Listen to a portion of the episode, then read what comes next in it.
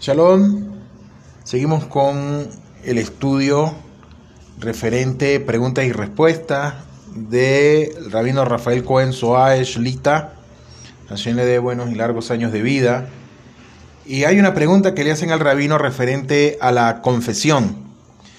¿Por qué decimos bidui que contiene muchas acciones que de hecho nunca hemos cometido? ¿Cuál es la respuesta que da el rabino a esto? Todos los judíos somos responsables unos por otros. Por lo tanto, si hemos fallado en evitar que otros cometan pecados, cargamos con su responsabilidad y debemos confesar. Debemos incluir aún a los más malvados en nuestras plegarias y pedir que se arrepientan. El Arizal escribe que esta confesión también se refiere a reencarnaciones previas durante las cuales quizá hayamos cometido tales pecados.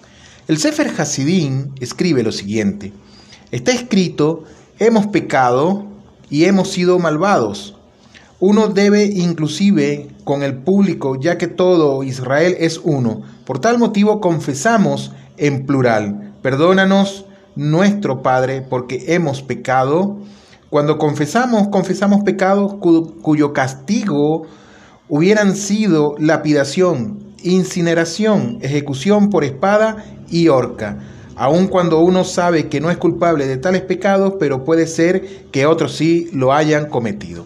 Ahí está lo que responde nuestro querido rabino Rafael Cohen referente a la confesión. Que tengan todos un feliz día. Hasta la próxima. Shalom Leitraote.